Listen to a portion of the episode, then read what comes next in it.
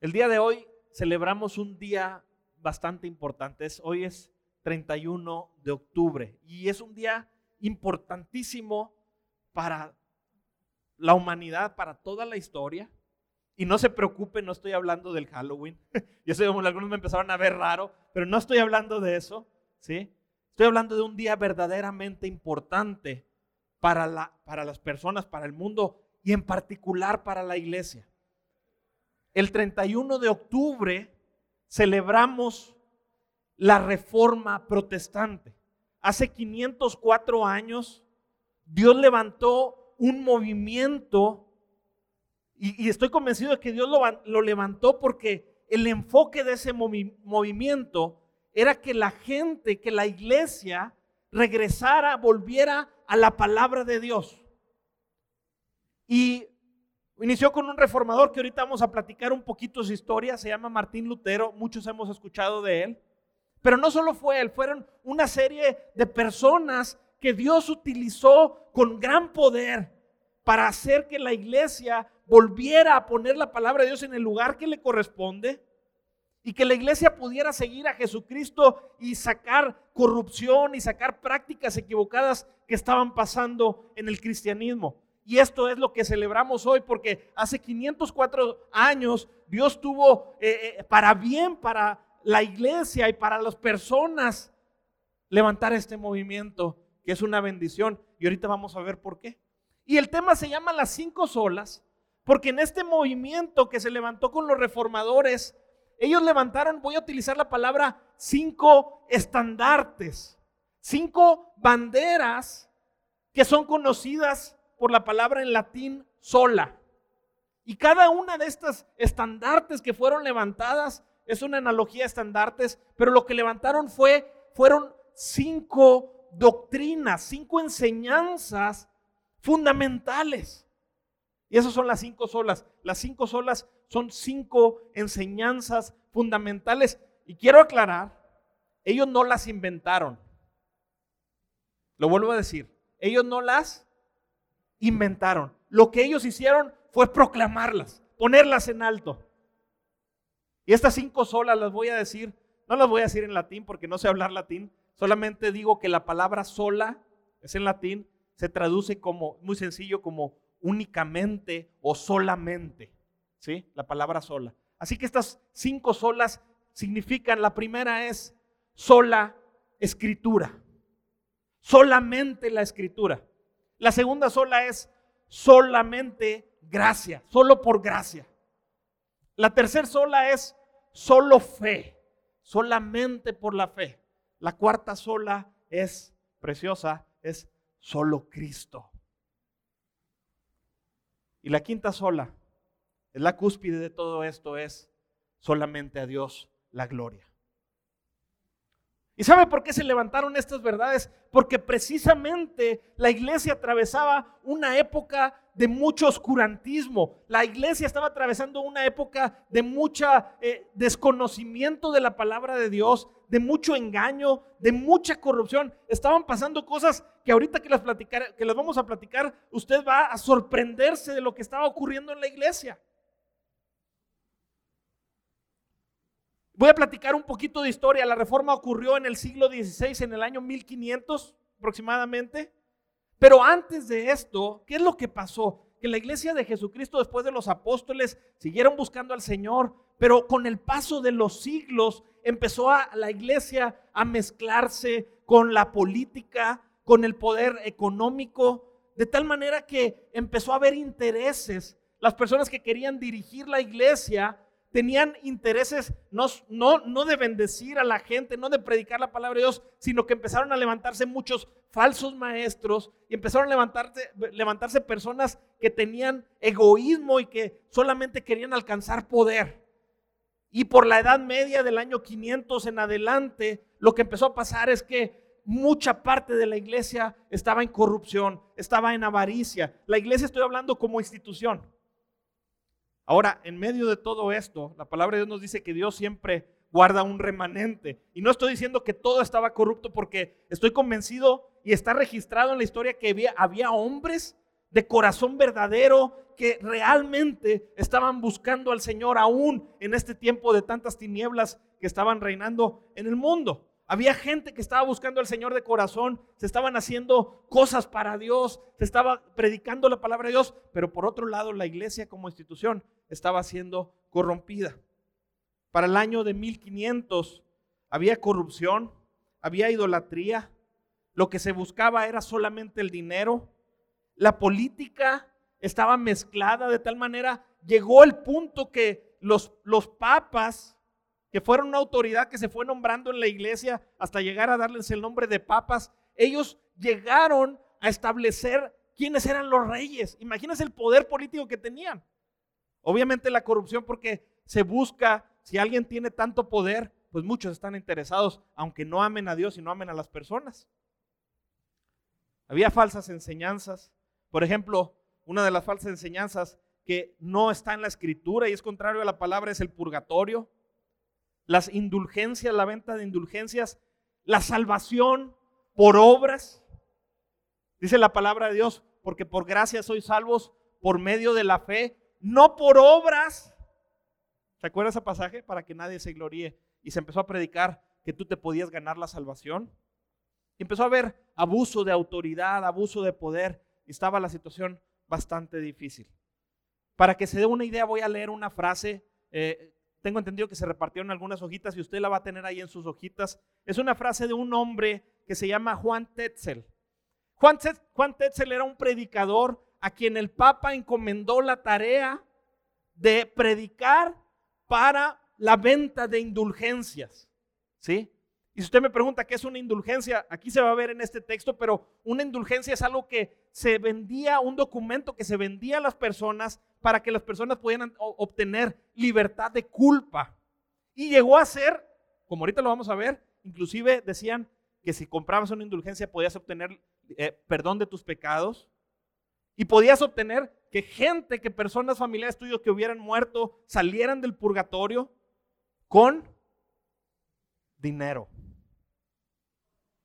Impresionante. Vamos a ver lo que predicaba Juan Tetzel. Esta es su frase. Miren lo que dicen. Las indulgencias, decía Tetzel, son la dádiva más preciosa y más sublime de Dios. Esta cruz, y mostraba una cruz que él traía consigo, tiene tanta eficacia como la misma cruz de Jesucristo. Venid oyentes, y yo os daré bulas por las cuales se os perdonarán hasta los mismos pecados que tuvieses intención de cometer en el futuro.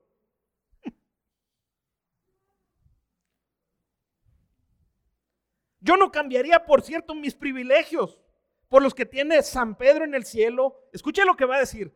Porque yo he salvado más almas con mis indulgencias que el apóstol con sus discursos.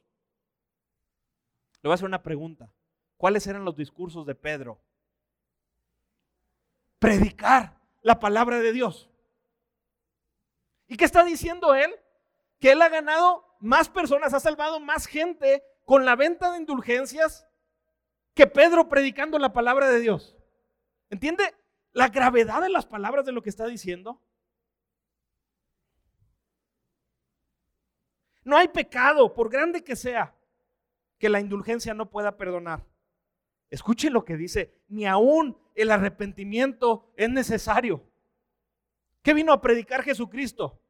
Arrepiéntanse y conviértanse a Dios, vuélvanse a Dios.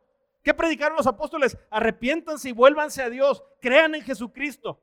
Y él dice, no, con indulgencia, dame dinero, te voy a dar un documento y no vas a necesitar ni aún arrepentimiento.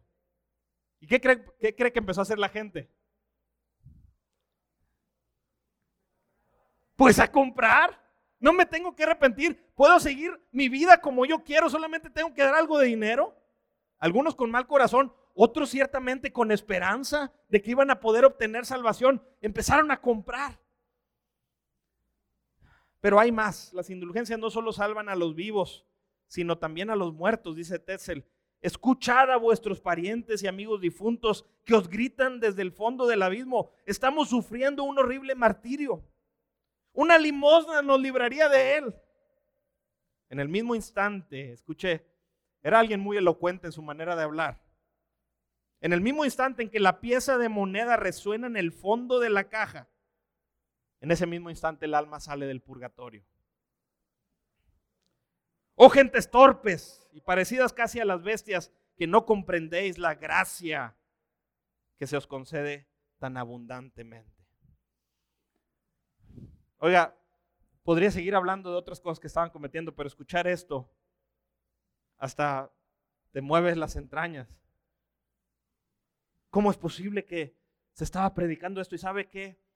Lo triste es que la gente, como no conocía la palabra de Dios en esa época, las misas se oficiaban solamente en el idioma oficial de la iglesia. La gente que venía a escuchar prácticamente no estaba entendiendo nada.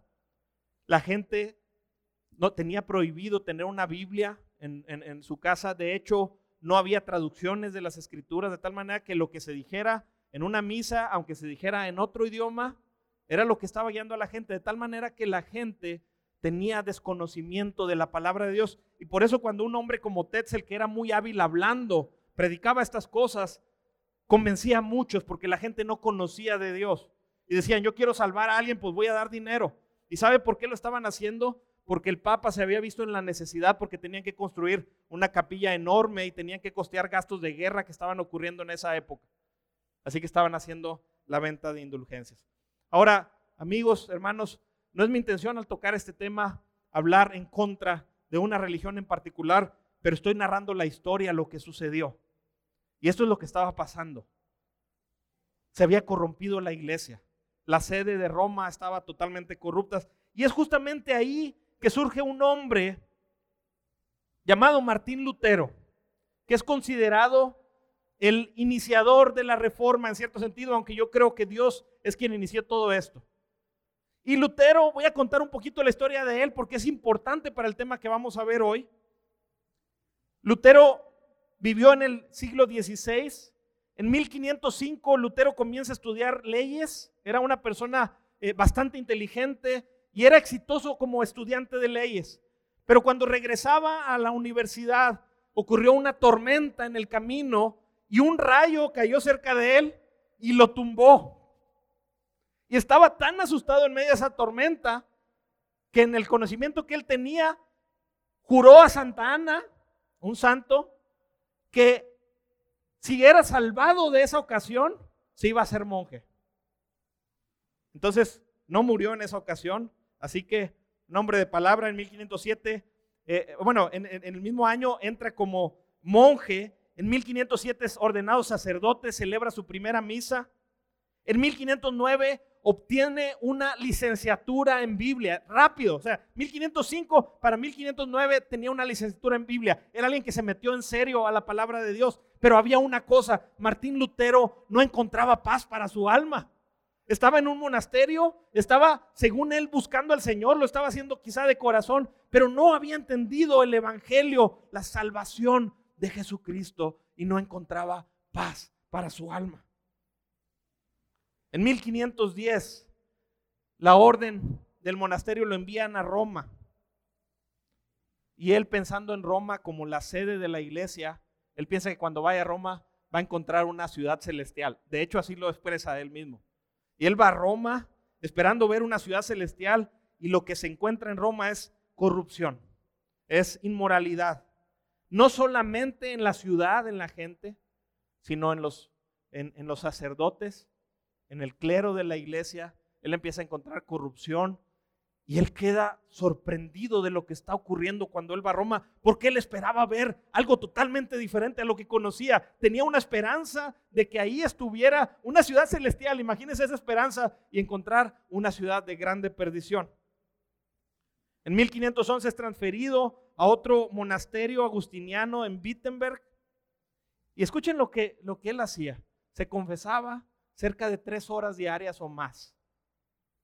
Porque cuando él se estaba confesando y luego se iba después de confesar y se acordaba de otro pecado, iba y se acordaba de otro pecado porque no encontraba paz para su alma. Porque lo único que puede traer paz al corazón del hombre es el Evangelio de Jesucristo. Y no había encontrado el Evangelio de Jesucristo. Había estudiado Biblia, había tenido conocimiento, pero no había conocido a Jesucristo. Y entonces se confesaba, pero quería encontrar paz.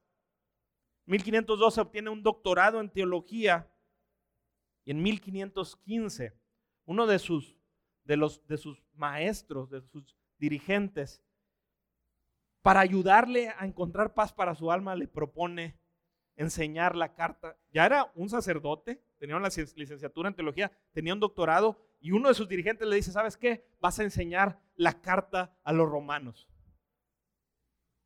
Y yo creo que esto fue el terror para la iglesia romana. Qué, ironía, ¿verdad? Pero eh, en 1515 él empieza a enseñar la carta a los romanos. Ahora, ¿por qué esto es importante? Porque lo que él había conocido es que para encontrar favor de Dios tenías que ganártelo. Por eso es que se confesaba tanto tiempo y por eso es que estaba buscando hacer tantas cosas para ver si podía ganarse el favor de Dios.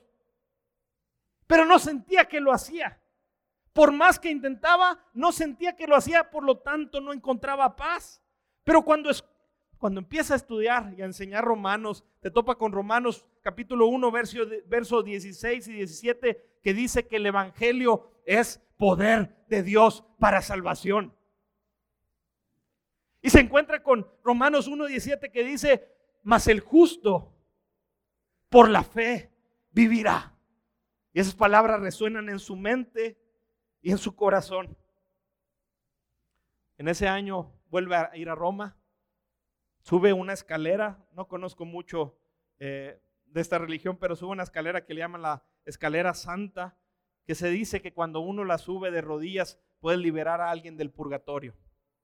Entonces él va de rodillas subiendo esta escalera.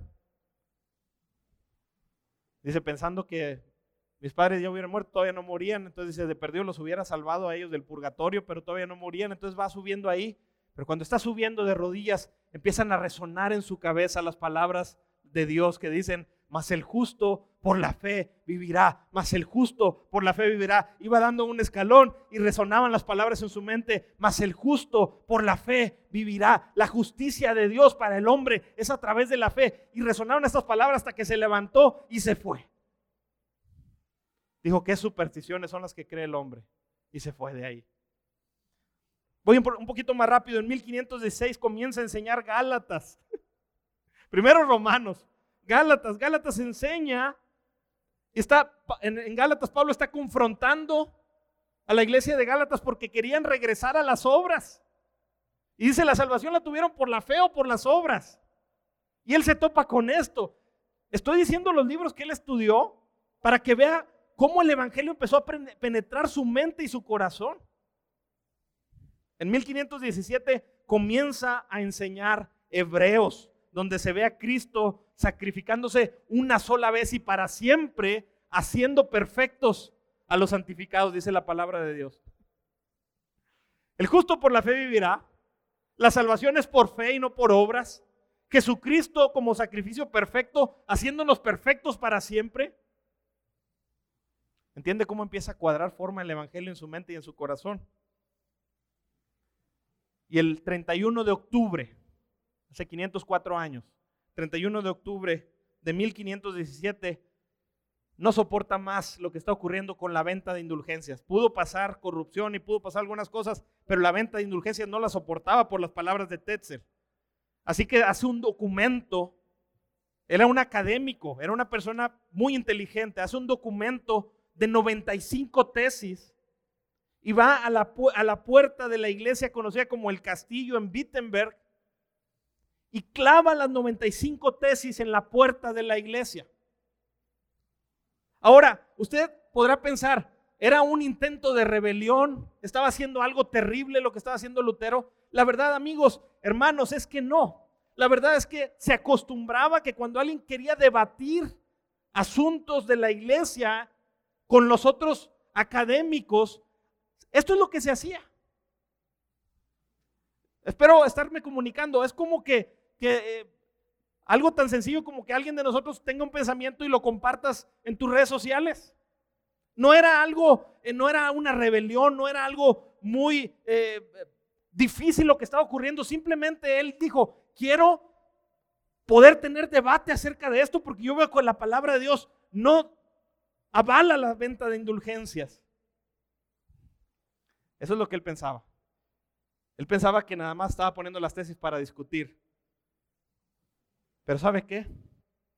La imprenta ya se había inventado y alguien agarró las tesis y las empezó a imprimir en serie. Alguien agarró la tesis, ¿se escucha? ¿Se escucha bien? Agarró la tesis y la empezó a imprimir en serie y la empezó a repartir por toda Alemania y por toda Europa y se empezaron a repartir las tesis de Martín Lutero. Y lo que comenzó como algo que quería ser una discusión, empezó a extenderse por todos lados y la gente empezó a leer esto y entendían que la palabra de Dios no avalaba las indulgencias y entonces empieza a ocurrir. Por eso decimos que ese momento, 31 de octubre, cuando él clava las tesis, es el comienzo de la reforma, aunque Martín Lutero no lo tenía considerado así. En 1519, ya voy a terminar la historia de Lutero, vamos a pasar a unos pasajes de la Biblia preciosos, pero voy a terminar la historia de Lutero. En 1519 tiene un debate con otro académico importante de la iglesia, obviamente contrario a él. Y Martín Lutero era muy, muy hábil en sus palabras, de tal manera que todos decían que estaba ganando el debate. Y en ese debate él niega la autoridad suprema de los papas niega la autoridad de los príncipes, porque los papas y los príncipes estaban mezclados, y niega la autoridad de los concilios de la iglesia. Inmediatamente en 1520 el papa redacta un edicto en el cual se le dan 60 días para retractarse, so pena de muerte. Entonces, en 1521, y aquí es donde culmina eh, esta historia que yo voy a estar hablando, en 1521 se hace una, una reunión que es conocida como la dieta de Worms. No era una dieta, nadie se puso a dieta, así llamaban a, los, a las reuniones formales. Era la dieta de Worms y se le hacen dos preguntas a Martín Lutero. Y se le dice, pone una, una mesa y ponen todos sus escritos y dice, ¿son estos tus escritos? Y él responde que sí. Y le dice, ¿te retractas de lo que dicen ellos? Y él pide 24 horas más. Y se las dan.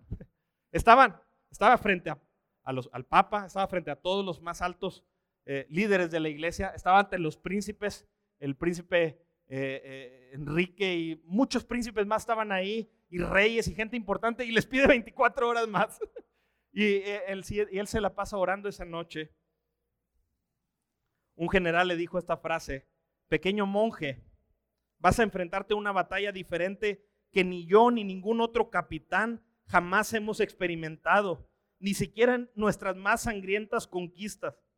Sin embargo, si la causa es justa y estás convencido de que lo es, avanza en nombre de Dios y no temas a nada, que Dios no te abandonará.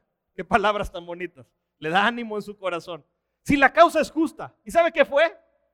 Que la causa fue justa porque avanzó. Dios la sostuvo. Y gracias a aquello que pasó hace 500 años, hoy volvimos a la palabra de Dios y predicamos la palabra de Dios en un idioma que todos podamos entender. Y la predicación volvió al centro de la iglesia porque había, había caído de ese lugar, porque la causa fue justa.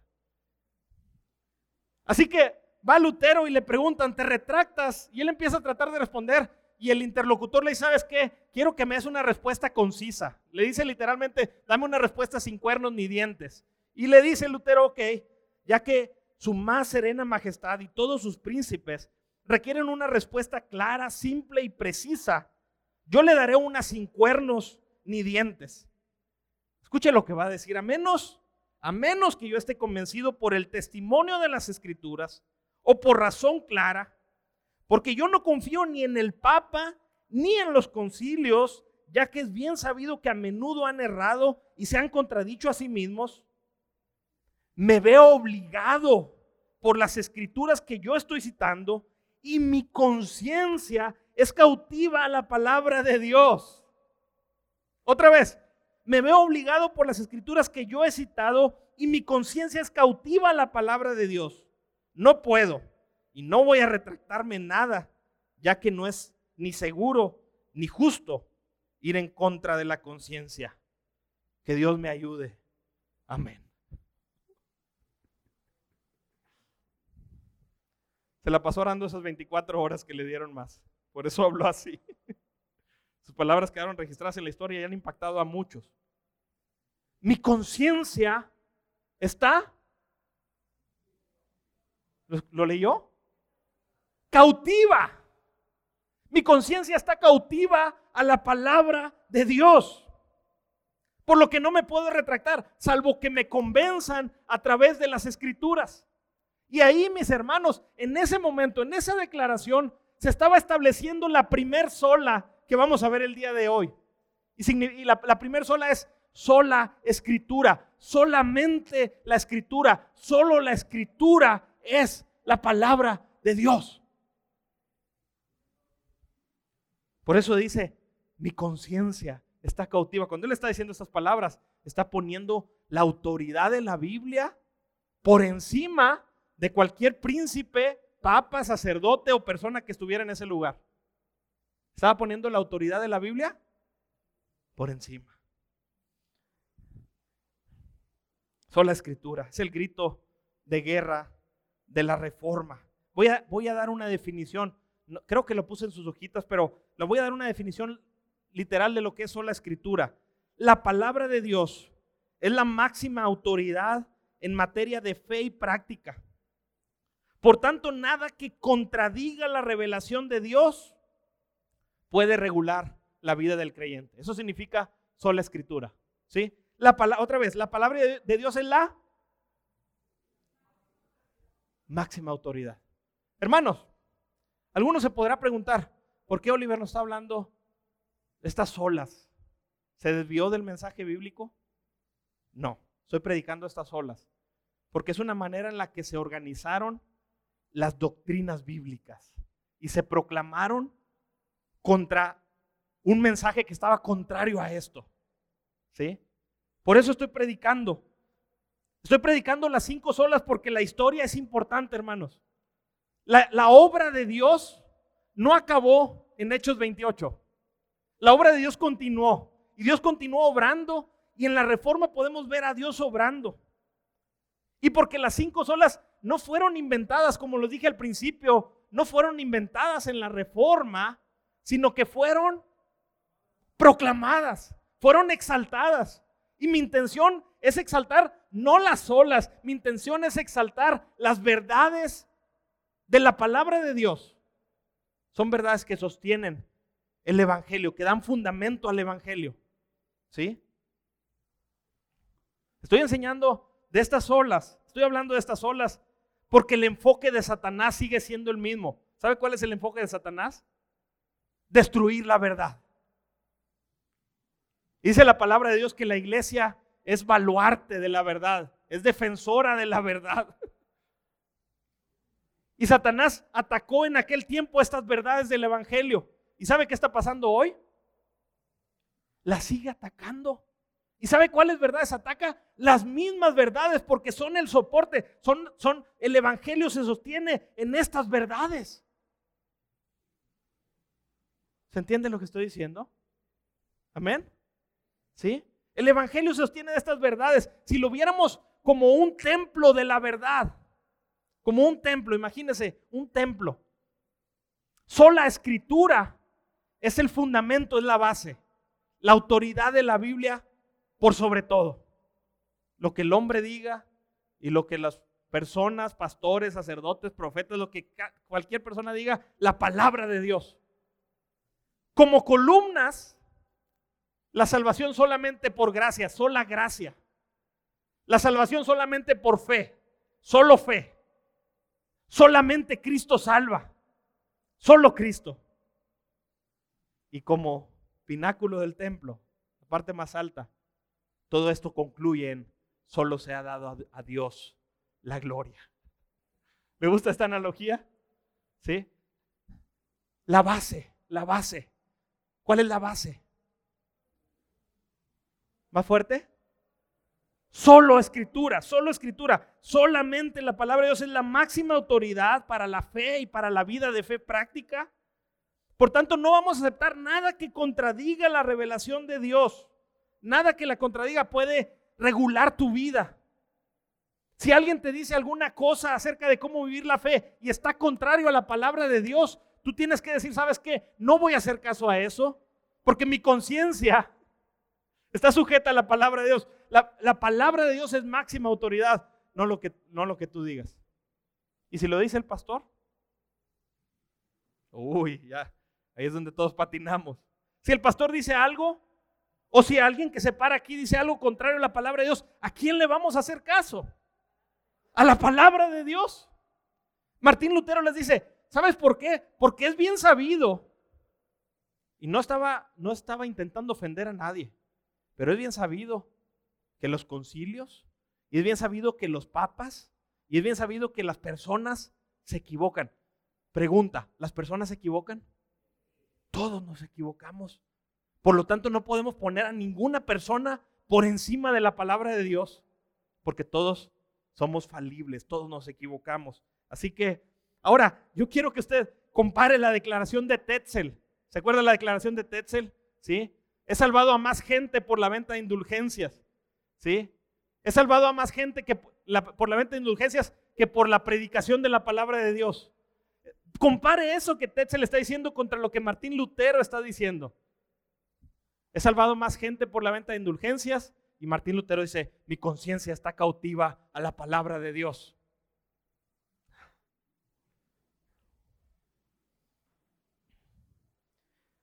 Voy a explicar, voy a, vamos a desmenuzar qué es la escritura. Hermanos, yo espero que este mensaje sea una bendición para tu vida, porque la palabra de Dios es el lugar que debe de tener.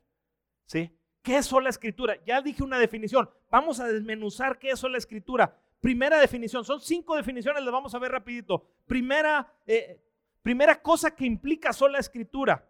Sola escritura implica que toda, y hago énfasis en toda la Biblia es inspirada por Dios.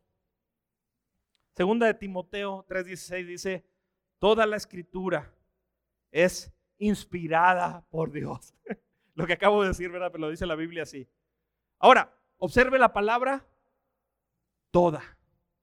¿Qué quiere decir toda? ¿Toda? Toda la escritura, no solo algunas partes de la escritura, no la escritura contiene la palabra de Dios, no, eh, la escritura tiene principios que hablan la voluntad de Dios, no está diciendo eso.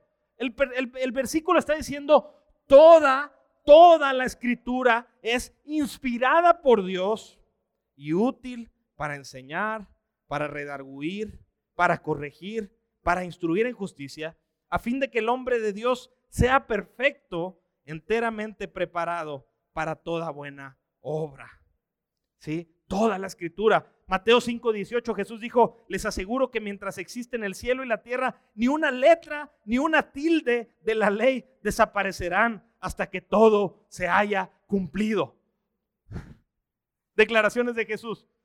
Ni una, ni una tilde, ni no, va a pasar nada hasta que todo se haya cumplido. ¿Por qué? Porque toda la, toda la escritura es la palabra de Dios, es inspirada por Dios. Y la palabra de Dios dice la misma Biblia que va a permanecer para siempre. Ahora, la palabra inspirada. La palabra inspirada significa, eh, nosotros cuando pensamos en inspiración, pensamos en, eh, me inspiré para componer una canción, se me ocurrió una canción. Esa no es la palabra que la Biblia está utilizando. La palabra en el idioma original, la palabra en el, griego, ponme atención aquí por favor, la palabra en el griego es teopnestos, que significa exhalar. Toda la escritura es inspirada, lo que está diciendo es, toda la, la escritura es exhalada, es, viene desde dentro de Dios. Está siendo producida en el interior de Dios la escritura, está siendo exhalada por Dios y está llegando al corazón de aquellos hombres que la escribieron. Así es, así es como fue escrita la escritura. Fue exhalada por Dios, toda la escritura. Sabe, hermanos, es cierto, fue escrita por hombres, alguno dirá, es cierto. Es cierto, fue escrita por hombres, pero fue inspirada por Dios. Y sabe algo, algo bien bonito acerca de la inspiración de la Biblia y que han, que fueron muchos autores los, los que la escribieron. Algo precioso de esto es que cuando usted lee la Biblia va a encontrar una armonía perfecta en toda la palabra de Dios. De hecho, hay una imagen, no la, no la pude traer, no sé si la, la pusieron o se la voy a platicar. Me encantó esta imagen. Hay una imagen donde ponen como una línea del tiempo con todos los capítulos de la Biblia hacia abajo en la línea del tiempo, desde el Génesis hasta el Apocalipsis. Y se ven puras líneas desde un pasaje hasta el otro, de tal manera que forman una cantidad asombrosa, pareciera un arco iris lo que se ve ahí, de cómo la Biblia hace referencia de un pasaje hacia otro. Hay más de 60 mil referencias en la Biblia de un pasaje del Nuevo Testamento que hace referencia a un pasaje del Antiguo Testamento y de un pasaje del Antiguo Testamento del Génesis que habla del Apocalipsis. Y hay tantas referencias en la Biblia. Y eso es sorprendente. Muestra la autoría. ¿Sabe qué muestra? La autoría de una solamente. Si fueran 40 autores, si fueron 40 escritores, pero hubo un autor intelectual y es nuestro Dios. La escritura es exhalada por Él. Mire lo que dice este, esta frase. Humanamente hablando, la Biblia fue escrita por aproximadamente 40 hombres, escuche esto, de diversas procedencias, a través de un periodo de 1500 años. Isaías fue un profeta, Esdras fue un sacerdote, Mateo fue un cobrador de impuestos, Juan fue un pescador, Pablo fue un fabricante de tiendas, Moisés fue un pastor, Lucas fue un médico.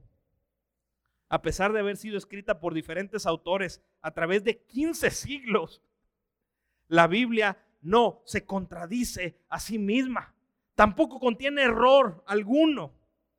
Todos los autores presentan, presentan diferentes perspectivas, pero todos ellos proclaman al mismo único y verdadero Dios y el mismo camino para la salvación, Jesucristo. ¿Sabe? Eh, por, por, razón de mi escuela, estos últimos meses he tenido que estar leyendo la Biblia, no, en, no en, en, pequeñas porciones, no me he enfocado en capítulos, sino que he leído la Biblia prácticamente todo el Antiguo Testamento en estos últimos cuatro meses. Grandes porciones diarias lo leía. Y fue una bendición para mí muy grande porque fue como ver la Biblia desde una perspectiva desde lejos, no, no enfocándome en cada pasaje, sino desde lejos.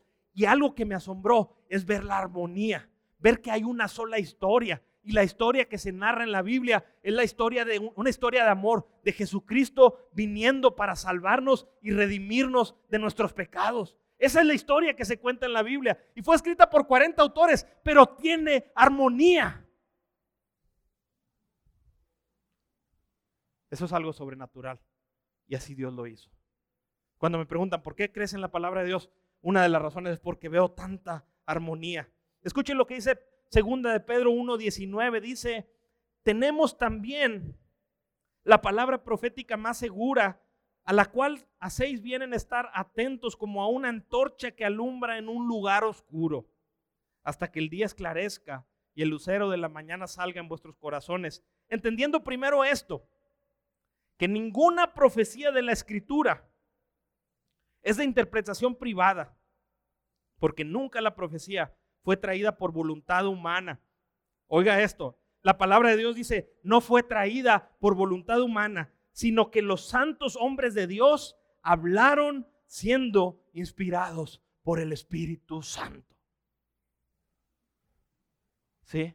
No fue interpretación privada, no fue que los profetas interpretaron las cosas y decidieron escribir algo según sus pensamientos. No es interpretación privada. No es que ellos vieron la historia y dijeron, ah, déjame escribir que va a venir un Mesías, déjame escribir esto. No era su interpretación.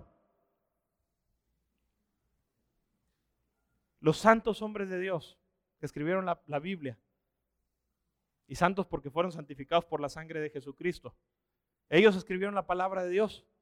¿Sabes cómo la hicieron? Inspirados ¿Qué dice el pasaje? Por el Espíritu Santo. Así que, ¿qué significa?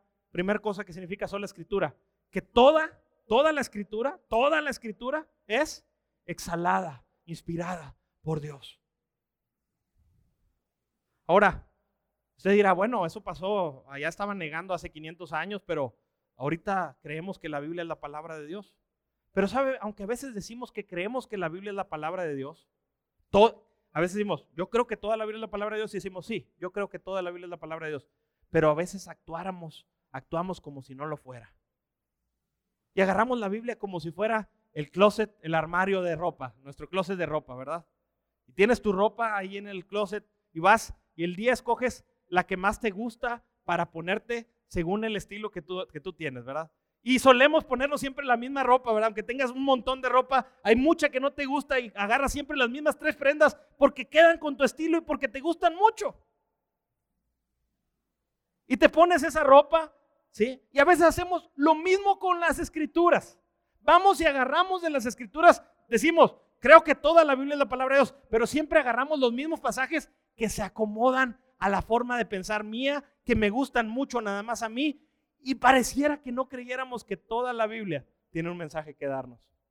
Y en muchas, y al que es de estilo positivista, le gustan los pasajes que dicen, todo lo puedo en Cristo que me fortalece, ¿verdad? Y ese, ese, es tu arsenal. Y cuando te preguntan, ¿crees que la Biblia es la palabra de Dios? Sí, creo que toda, pero solamente lees todo lo, creo, todo lo puedo en Cristo que me fortalece.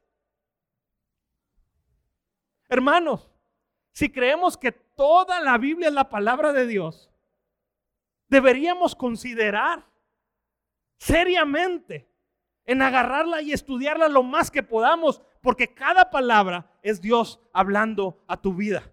No solo los pasajes que te gustan. Hay distorsiones en las iglesias a veces, porque la gente tiende a agarrar las cosas solamente que le gustan. Me gusta un evangelio que me digas que todo me va a ir bien. Me gusta un evangelio que no me digas del arrepentimiento. Me gusta un evangelio que me digas cómo ser bendecido, cómo tener más recursos, dónde invertir mis bienes, cómo generar más dinero. Ese evangelio me gusta. Y cuando hacemos eso, estamos seccionando la palabra de Dios y estamos desechando alguna como si no fuera inspirada por Dios. Génesis, Éxodo, Levítico, Números, Deuteronomio, fueron inspirados por Dios.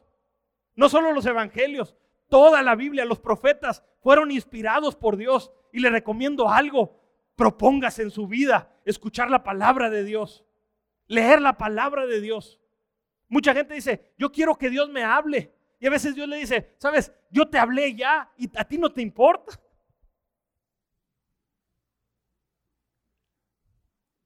Hubo una reforma hace 500 años, pero hoy se ocupa una reforma en nuestros corazones. Hoy se ocupa que tengamos el anhelo de los reformadores, de levantar estas banderas y decir, voy a estudiar toda la Biblia porque Dios me va a hablar a través de su santa palabra. Mis palabras no pasarán, dijo Jesucristo. Mis palabras van a ser lo que yo quiero que hagan, para lo cual la, envié. No van a volver a mí vacías. Cuando tú escuchas la palabra de Dios, cuando tú lees la palabra de Dios, es imposible que no ocurra un cambio en tu vida. Si tú entiendes el Evangelio y si tú lees la Biblia, Dios va a estar obrando en tu vida. ¿Quieres transformación en tu vida? considera la palabra de Dios como que toda es inspirada por Dios. Toda.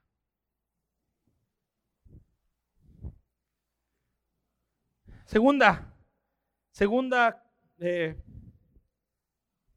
cosa que implica el concepto sola escritura. Segunda cosa, todo lo que la Biblia dice es verdadero y sin error. Todo lo que la Biblia dice es verdadero y sin error. Yo lo expresé de la siguiente manera. Es verdad en todo lo que dice, es verdad en todo lo que dice, porque es la palabra de Dios y Dios siempre dice la verdad. Así que si, es la palabra de Dios y si tú crees que toda la Biblia es la palabra de Dios, vas a tener la confianza de que todo lo que dice ahí es verdad. Y vas a tener la confianza de que es sin error. Porque todo lo que dice la palabra de Dios es palabra de Dios y Dios no se equivoca. ¿Se escuchó eso? Todo lo que dice la palabra de Dios es verdad, porque Dios siempre habla la verdad. Y todo lo que dice la palabra de Dios va a ser sin error, porque Dios no se equivoca. Miren hermanos, esto es precioso. Yo quiero explicar un poquito más esto para que se entienda. Nadie en este mundo tenemos la capacidad de decir siempre la verdad y sin error. No podemos hacerlo. No podemos, voy, a cambiar la, la expresión, discúlpeme, voy a cambiar la expresión. Nadie podemos decir palabras que sean 100% confiables. Podemos tener la intención de decir la verdad, Pero voy a suponer que yo le digo a mi hija, hijita, voy a estar contigo siempre. ¿Es un buen deseo? ¿Le estoy diciendo una verdad que hay en mi corazón? ¿Pero tengo la capacidad de sostener esas palabras? No, porque no sé si el día de mañana voy a estar aquí. No es que quiera ser trágico, estoy poniendo un ejemplo.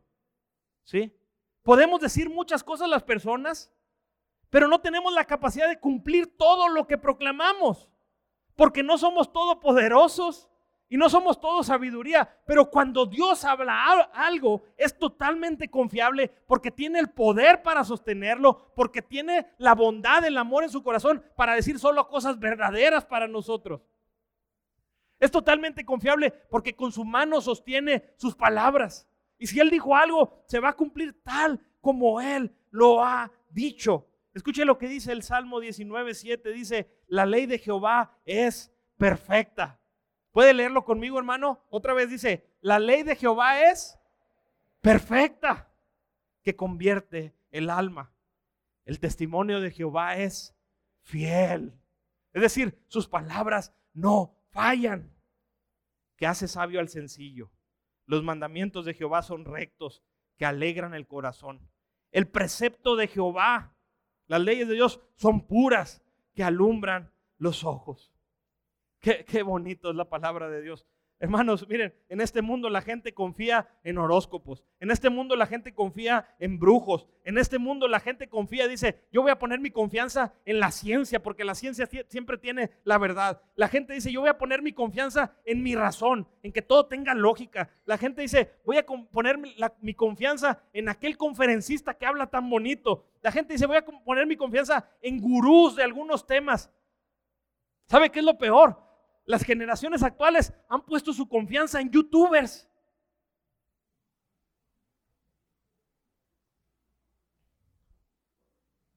Y ninguno de ellos tiene la capacidad de ser confiable, 100% confiable en sus palabras.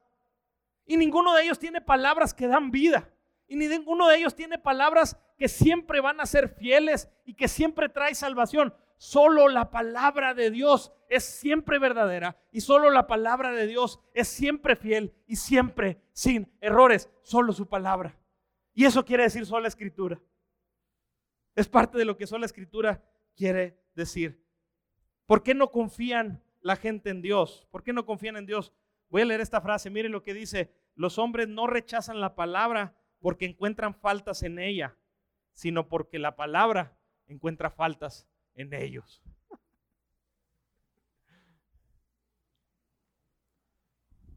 ¿Por qué quitamos sola escritura? ¿Por qué lo, lo, cambiamos de lugar? No es porque la palabra contenga errores. No es porque la palabra diga mentiras. ¿Sabes por qué es? Porque la palabra señala tus errores y a nadie le gusta que le digan que está mal. Pero ¿sabes qué? Aun cuando la Biblia señala tus errores, está diciendo la verdad.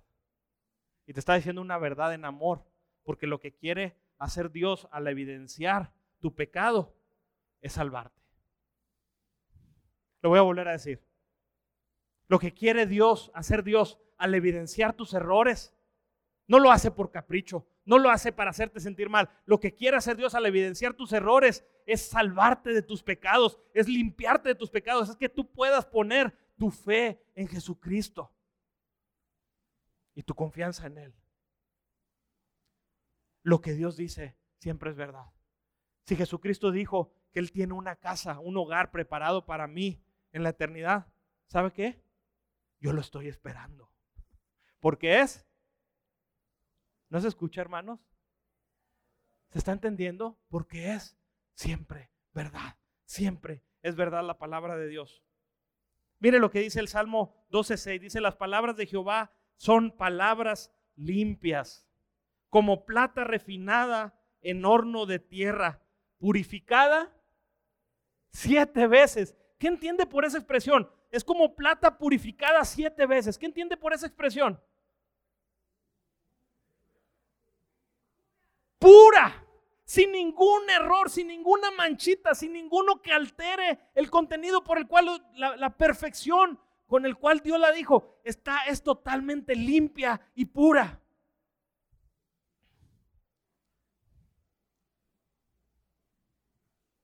Salmo 119, 160 dice, todas tus palabras son verdad, todas tus leyes son justas y permanecen para siempre. No solo está exaltando la veracidad de las palabras de Dios, sino también está diciendo que son fieles y eternas. Cuando yo le creo a Jesucristo, no tengo miedo de que me va a fallar.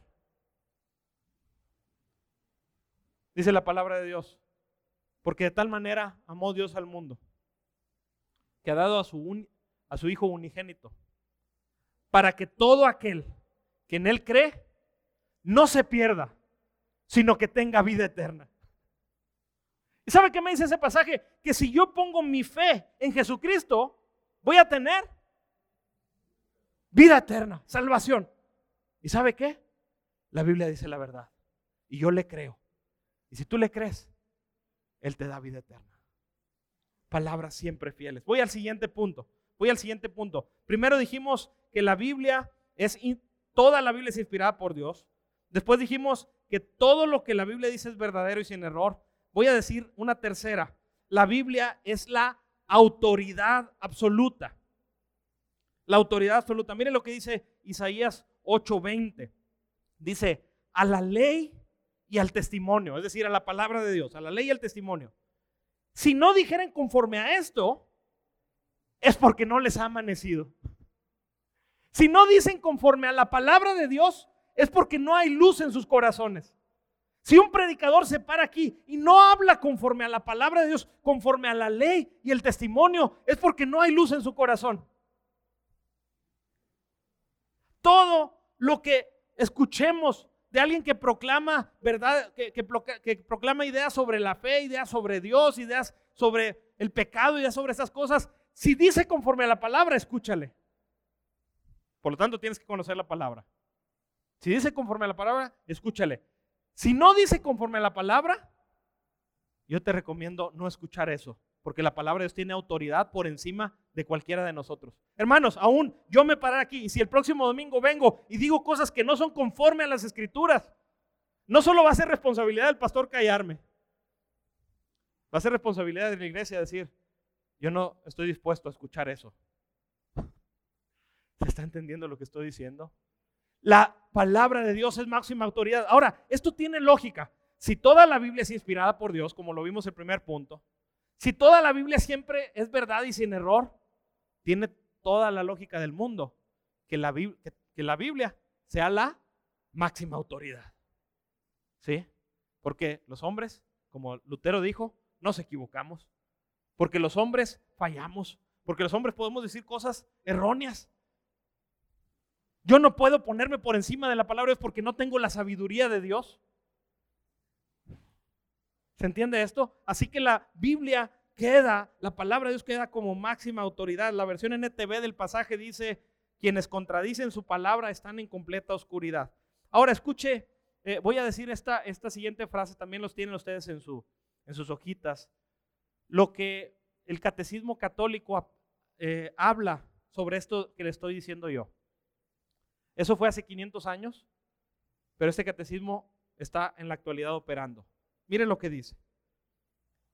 La santa tradición, la sagrada escritura y el magisterio de la iglesia, según el plan prudente de Dios, están unidos y ligados, de modo que ninguno puede subsistir sin los otros. Los tres, cada uno según su carácter y bajo la acción del único Espíritu Santo, contribuyen eficazmente a la salvación de las almas. Lo que está diciendo el catecismo está igualando la autoridad de la Biblia con la autoridad de la tradición. ¿Qué es la tradición? ¿Qué es la tradición? Son aquellas enseñanzas que se fueron pasando oralmente a través de, a través de los siglos por las personas. ¿sí? Y empezaron a hacer eh, maneras de hacer las cosas y empezaron a establecer doctrinas según lo que se iban transfiriendo de generación en generación oralmente catecismo está diciendo, esa tradición está al nivel de la palabra de Dios y está al nivel del magisterio de la iglesia. No está diciendo, de hecho, de la iglesia como congregación. Está hablando del clero, está hablando de las autoridades de la iglesia de ellos. Y la está poniendo a la par, como si tuvieran la misma autoridad. Hermanos, no es mi, no es mi intención ofender a nadie, pero no podemos poner en el mismo nivel de autoridad a los líderes de la iglesia que a la palabra de Dios, porque el liderazgo de la iglesia son personas que fallan, que pecan, que se equivocan, pero la palabra de Dios nunca falla, por lo tanto, toma un grado de mayor autoridad.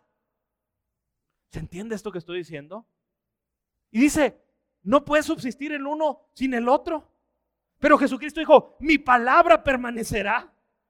Van a pasar las cosas, van a pasar las personas, pero mi palabra es la que permanece. Ahora, ojo, ojo, no estoy diciendo, no estoy diciendo que no sea importante la autoridad de los maestros en la iglesia. Dios se les ha dado dones y talentos, así la Biblia lo dice. Dice, el mismo constituyó a unos pastores, maestros, evangelistas, para fin de perfeccionar a los santos. Tienen un nivel de autoridad. Sí, claro que sí. Es útil para la iglesia, es muy útil para la iglesia, pero nunca pueden tomar un nivel por encima de la palabra de Dios, ni tampoco la tradición. ¿sí? Si hay cosas buenas que se hacen, podemos seguirlas haciendo, pero si contradicen lo que la palabra de Dios dice, en ese mismo instante que nos damos cuenta, tenemos que cortar la tradición. Amén. Dice Gálatas 1.6. Ah, eh, de hecho, sobre la tradición, Jesús eh, condenó esto con los fariseos. Les dijo, enseñan como doctrinas mandamientos de hombres. Es lo que Jesús les decía a los fariseos. Saben, ustedes están equivocando porque enseñan como doctrina de Dios la tradición de los hombres. Así que la tradición no va por encima de la palabra de Dios. Dice Gálatas 1.6, estoy maravillado de que tan pronto os hayáis alejado del que os llamó por la gracia de Cristo para seguir un evangelio diferente. No que haya otro, sino que hay algunos que os perturban y quieren pervertir el Evangelio de Cristo. Escuche lo que dice el verso 8. Mas si aún nosotros o un ángel del cielo os anunciare otro evangelio diferente del que os anunciamos, sea maldito, anatema. Un ángel del cielo. Pablo mismo está diciendo, si aún yo vengo y les predico otro evangelio diferente que el que les he predicado según la palabra de Dios, sea maldito ese ángel, o sea maldito yo, o sea maldito el que venga a predicarles algo diferente, porque la palabra de Dios es siempre verdad, es siempre autoridad. No puede venir nadie a decir nada en contra de la palabra de Dios. No deberíamos escuchar a nadie que hablar así. La palabra de Dios es fuente de autoridad, es máxima autoridad.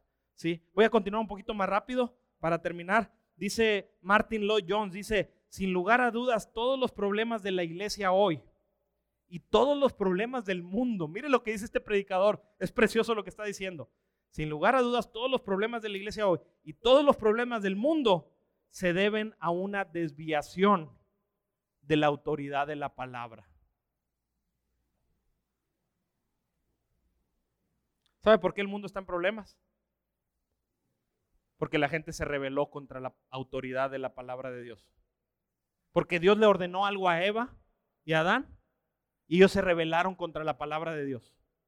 Y Dios se siguió revelando en su palabra y las personas nos pusimos en contra de la palabra de Dios. No queremos escuchar. La gente no quiere escuchar la palabra de Dios.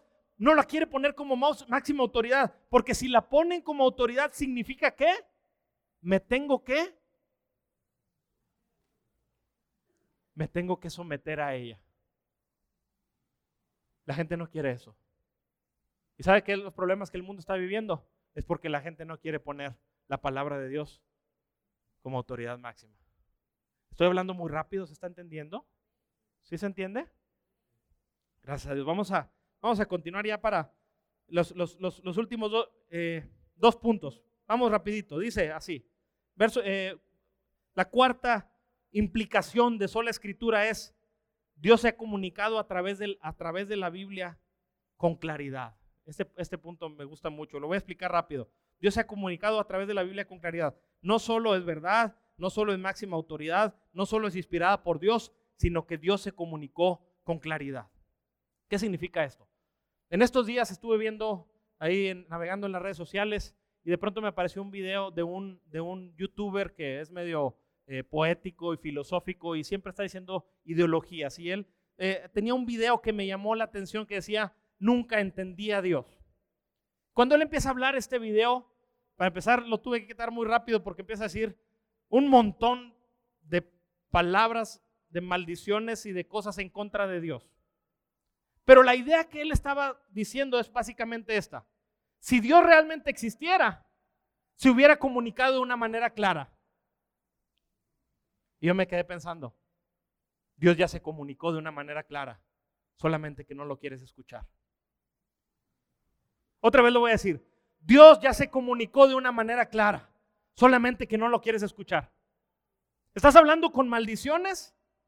Y la Biblia dice que no maldigamos. Es claro, es fácil obedecerlo, sí es fácil obedecerlo, pero no lo quieres hacer porque no te gusta someterte a la autoridad de la palabra de Dios. Dios se comunicó de una manera clara. Eh, mire lo que dice el Salmo 19, 7. El testimonio de Jehová es fiel, que hace sabio. ¿A qué dice? Al sencillo. Si dice alguien, bueno, yo no soy muy inteligente, necesitas mucho de la palabra de Dios y te va a dar sabiduría. No te dice, no te acerques porque no puedes entenderla. No te dice Dios, no, yo me comuniqué nada más para los sabios, para los más entendidos. No, te dice, hace sabio al sencillo. Gloria a Dios por eso, porque me puedo acercar a la palabra de Dios aún en mi simpleza y aún en que diga, no soy muy inteligente. Puedo entender las escrituras porque Dios se reveló con claridad. Es difícil entender que la salvación se obtiene por la fe en Jesucristo. Si crees en Jesús, serás salvo. ¿Es difícil entenderlo? Es difícil entender que debemos amar a Dios con todo nuestro corazón. Amar a nuestro prójimo como nosotros mismos. De hecho, Jesús lo resumió, lo quiso poner sencillo y le dijo, te resumo la ley y los profetas en esta frase. Ama a Dios con todo tu corazón y ama a tu prójimo como a ti mismo. ¿Es difícil entender eso? Dios ya se comunicó. Y sola escritura creemos que Dios se comunicó con claridad. Cuando el hombre no va a la palabra de Dios, o porque no la quiere aceptar, o porque somos flojos. Pero Dios habló claramente. Ahora, con esto no estoy diciendo que hay algunas partes de la palabra que sean más difíciles de comprender que otras. Pero el problema más grande está en nosotros, no en la palabra de Dios. No comprendemos a veces contexto, no comprendemos a veces ciertas cuestiones del idioma, no comprendemos algunas cosas, pero quiero decir que la claridad de la Biblia, que el mensaje esencial de la palabra de Dios es claro para cualquiera. Eso es la claridad de la Biblia. El mensaje esencial, las cosas que Dios quiere que sepas, es claro para cualquier persona. Mire lo que dice Salmo 19, 8, dice, los mandatos del Señor son claros, dan buena percepción para vivir. ¿Quieres tener buena percepción para vivir? Ve a la Biblia. Ahí está escrito todo claramente. Salmo 119, la exposición de tus palabras alumbra, hace entender a los simples. Proverbios 1:22, mire, mire lo que dice este pasaje. Simplones, ¿hasta cuándo insistirán en su ignorancia? Burlones, ¿hasta cuándo disfrutarán de sus burlas? Necios, ¿hasta cuándo odiarán el saber? Escuche lo que dice. Vengan y escuchen mi consejo les abriré mi corazón y los haré sabios. Los llamé muy a menudo, pero no quisieron venir. Les tendí la mano, pero no me hicieron caso. No prestaron atención a mi consejo y rechazaron la corrección que les ofrecí. Ese es el problema, mis hermanos. No, el problema no es que Dios haya comunicado de una manera complicada. El problema es que la gente no quiere acercarse a la palabra de Dios, no quiere escuchar el consejo de Dios y se, han hecho necios. Dice la Biblia en Romanos, profesando ser sabios, se hicieron necios. Dice, Dios dice, simplones, vengan a oír. Te voy a hablar con claridad. Te voy a enseñar preceptos para la vida. Te voy a enseñar sabiduría. Pero hay que ir. Y es más fácil decir, no, Dios se comunicó de una manera muy complicada, por eso no creo en Dios. Mentiras. Dios ya se comunicó. y se comunicó con claridad.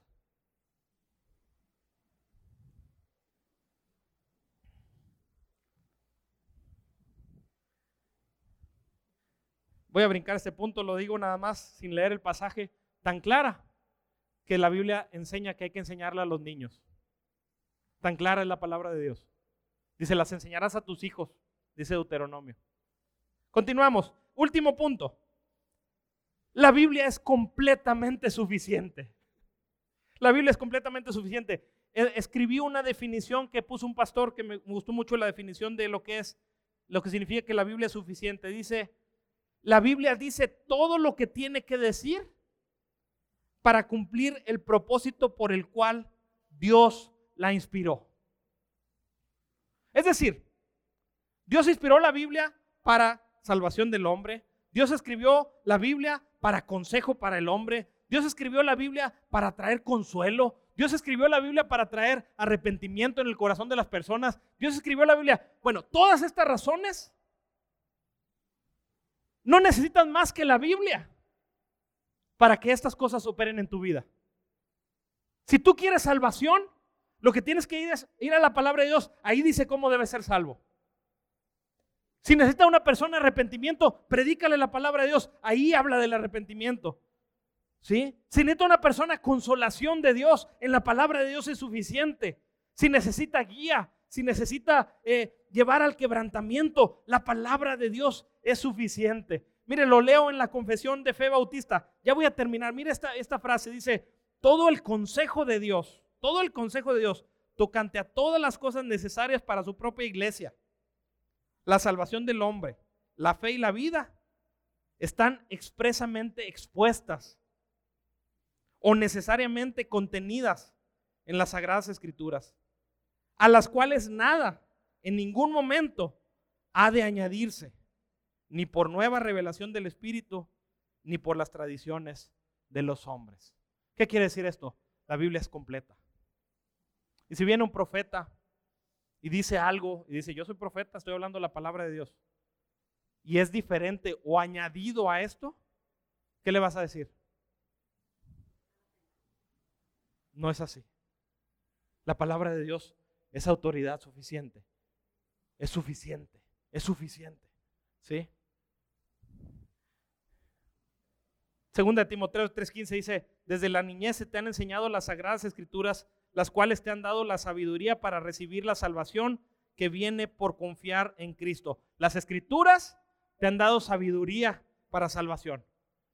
¿Cómo uno necesita, cómo uno entiende cómo ser salvo?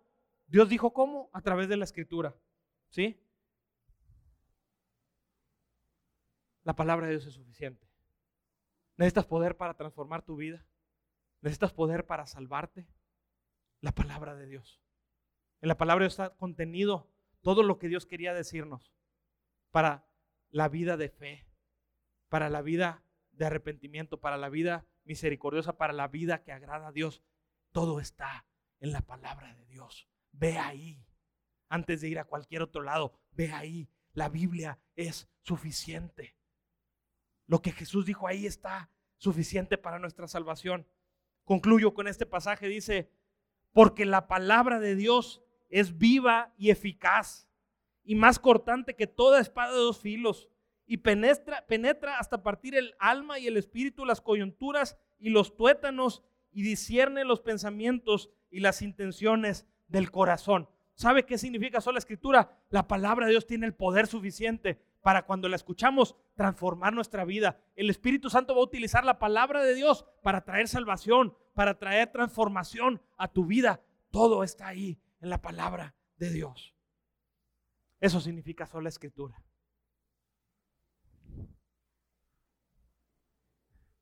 La primera cosa que dijimos es, toda, es toda la Biblia es inspirada por Dios. La segunda cosa, todo lo que dice es verdadero y sin error.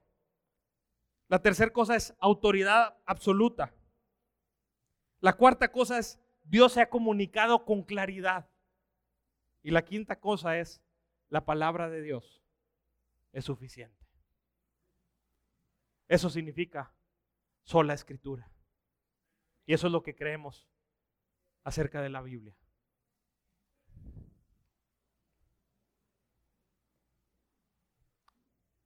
Si se fijan en la frase de Martín Lutero, él no dijo, mi conciencia entiende la palabra de Dios y que todo es verdadera. Así no dijo Martín Lutero. No dijo, mi conciencia comprende que la Biblia es la palabra de Dios. ¿Cómo dijo Martín Lutero? Mi conciencia está cautiva, mi conciencia está sometida, mi conciencia está sujeta a la palabra de Dios. Quiero concluir este mensaje, mis hermanos, con esta exhortación. Porque no, no, no, son, solo estos conceptos bonitos que se proclamaron hace 500 años, son, son, eh, es doctrina práctica para nuestra vida. No solo debemos que creer que esto es cierto. Es muy bonito decir, sí, Oliver, estoy de acuerdo contigo, todo es la palabra de Dios, es inspirada, sí, qué padre, qué bonito. Pero Lutero no dijo así. Dijo, mi conciencia está sometida. Hermanos míos, el llamado en esta tarde hacia la palabra de Dios es que sometamos nuestras vidas a la autoridad de la palabra de Dios. ¿Sí? No solo que pensemos que es la palabra de Dios y que es bonita, así ah, que padre, es que sometas tu vida a ella, es que la conozcas, es que la leas, es que decidas obedecerla. ¿Sabes cómo va a haber salvación a tu vida? No cuando pienses que la Biblia simplemente es la palabra de Dios, sino cuando apliques sus principios a tu vida. ¿Sabes cómo van a venir soluciones a los problemas familiares? No cuando digas, ah, sí, pastor, yo creo que es la palabra de Dios. No, cuando de verdad lo creas y te sometas a los principios de Dios para tu vida. Sola escritura no solo es un concepto, es una vida práctica. Por eso los reformadores levantaron esta bandera y ellos mismos, miren, miren lo que pasó. Martín Lutero les dijo al príncipe de todo el imperio, les dijo, no me voy a retractar. ¿Por qué dijo eso?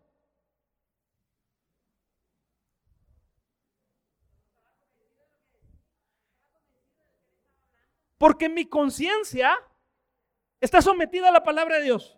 Y si me pides que la niegue, no lo puedo hacer. A tal grado debe estar nuestra conciencia sometida a la autoridad de la Biblia que deberíamos estar dispuestos a dar nuestra vida. Y si deberíamos estar dispuestos a dar nuestra vida, más aún, deberíamos estar dispuestos a vivir según la palabra de Dios. Eso es sola escritura. Y es mi anhelo y mi oración que el Señor permita que no solo en la predicación en esta iglesia la palabra de Dios sea exaltada, sino que en la vida de cada uno de nosotros, con nuestras vidas podamos proclamar mi conciencia, mi alma, mi mente, mi corazón están sujetas a la palabra de Dios.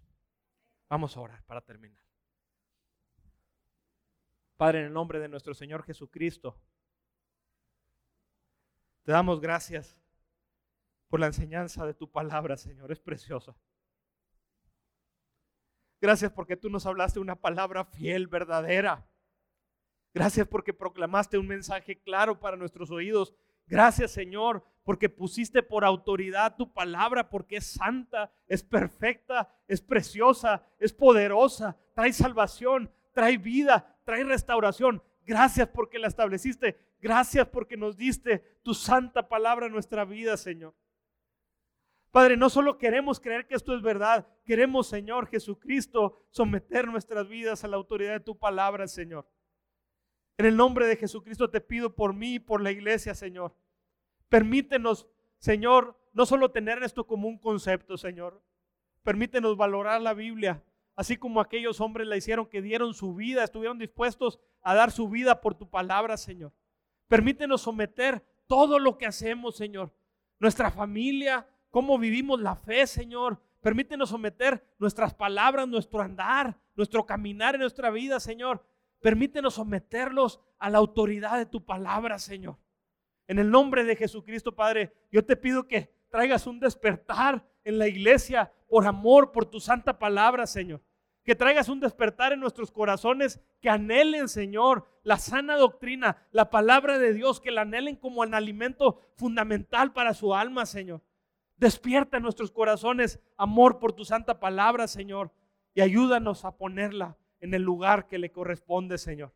No junto a las palabras de cualquier hombre, no junto a todos los otros libros de historia o cualquier otro libro de poesía o de cualquier otra cosa que exista. Ayúdanos a ponerlo en un estante aparte en nuestro corazón, en un lugar donde digamos, es mi autoridad, es la que dicta la forma en que vivo, Señor. Ayúdanos a tener tu palabra en el lugar que le corresponde, Señor. Si la hemos menospreciado, pido perdón.